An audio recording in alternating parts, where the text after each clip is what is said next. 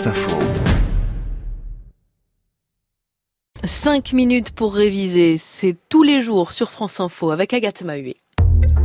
5 minutes pour réviser Bonjour à tous, un peu de technologie aujourd'hui au programme de notre rendez-vous révision en cette période de confinement et on se donne l'occasion aujourd'hui d'observer les objets de notre environnement et de réfléchir à leur usage avec vous David Ellard. Bonjour. Bonjour Agathe. Vous qui êtes inspecteur général de l'éducation, pourquoi d'abord est-ce si important de savoir observer les objets qui nous entourent? Savoir observer les objets, c'est posséder une partie des clés pour comprendre l'environnement technologique dans lequel nous évoluons. On sait que tout le monde use, voire même abuse hein, d'un certain nombre d'objets technologiques dans son quotidien, et prendre le temps de les observer, les connaître, les appréhender, euh, permet de réfléchir sur ses propres besoins et sur son propre comportement, mais aussi euh, développer sa curiosité. ça, c'est très important pour les collégiens qui nous écoutent, parce qu'ils seront, euh, sans aucun doute, dans les années à venir, ceux qui imagineront les objets de demain. Mais alors, comment fait-on? Il y a une méthode pour savoir observer les objets? Alors, ce qu'on peut proposer aux collégiens, c'est de choisir des objets qui sont dans leur quotidien actuellement, de les observer et puis de les classer selon trois dimensions. Une dimension scientifique et technologique, une dimension ingénierie design et une dimension socioculturelle. Bon, dit comme ça, David, ça semble assez compliqué. Ouais, mais vous allez voir, c'est plutôt assez simple. Alors, prenons un objet du quotidien, une machine à café qui utilise des capsules. On peut dire que la dimension scientifique et technologique est assez faible pour ce type d'objet parce que les solutions technologiques qui sont utilisées pour euh, se préparer euh, le café sont euh, éprouvées depuis longtemps. Dans le principe, il suffit de pousser de l'eau chaude au travers de la capsule pour préparer ce, ce, café et technologiquement, c'est assez simple à faire. Par contre, la dimension ingénierie design pour ce type d'objet est très forte. Son fonctionnement est très intuitif, il n'y a pas besoin de lire la notice pour apprendre à utiliser cette machine à café.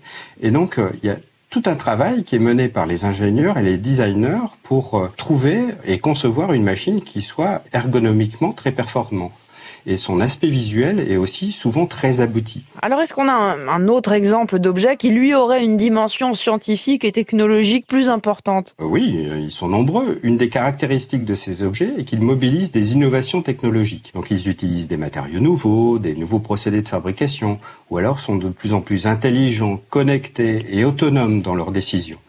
Donc on peut prendre l'exemple d'un robot aspirateur. Il est aujourd'hui capable de gérer seul son parcours dans la pièce, et de procéder au nettoyage de la pièce sans tomber dans le vide ou cogner contre les meubles. Donc on peut dire que ce type d'objet a une dimension scientifique et technologique relativement importante. Un exemple peut-être euh, d'un objet avec une dimension socioculturelle forte?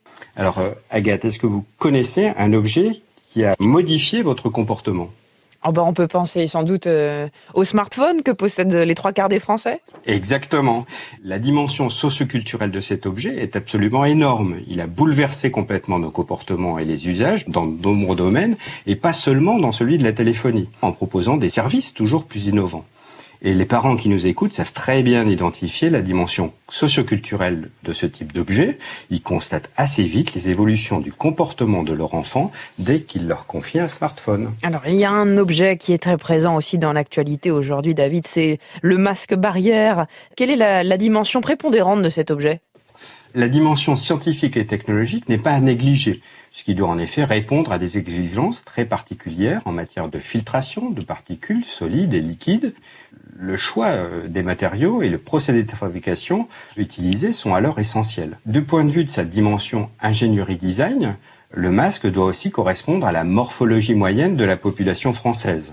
Il doit aussi offrir une résistance respiratoire faible pour permettre un bon confort d'utilisation puisque pousser de l'air ou inspirer de l'air à travers le masque, ça demande un effort pour l'utilisateur. Et il est important que cet effort soit le plus faible possible pour ne pas ajouter à la fatigue de la mm. journée. Mais ce masque barrière est l'exemple type d'un objet dont la dimension socioculturelle évolue en fonction du contexte. Il y a six mois, personne n'aurait pensé parler de cet objet à l'antenne de France Info, tant il pouvait paraître insignifiant.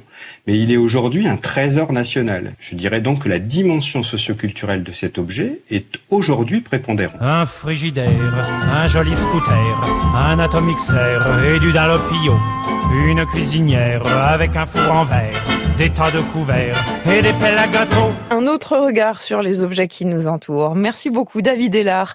5 minutes pour réviser, c'est tous les jours sur France Info et sur toutes nos applications de podcast. 5 minutes pour réviser avec le concours de l'éducation nationale dans le cadre du programme Nation apprenante.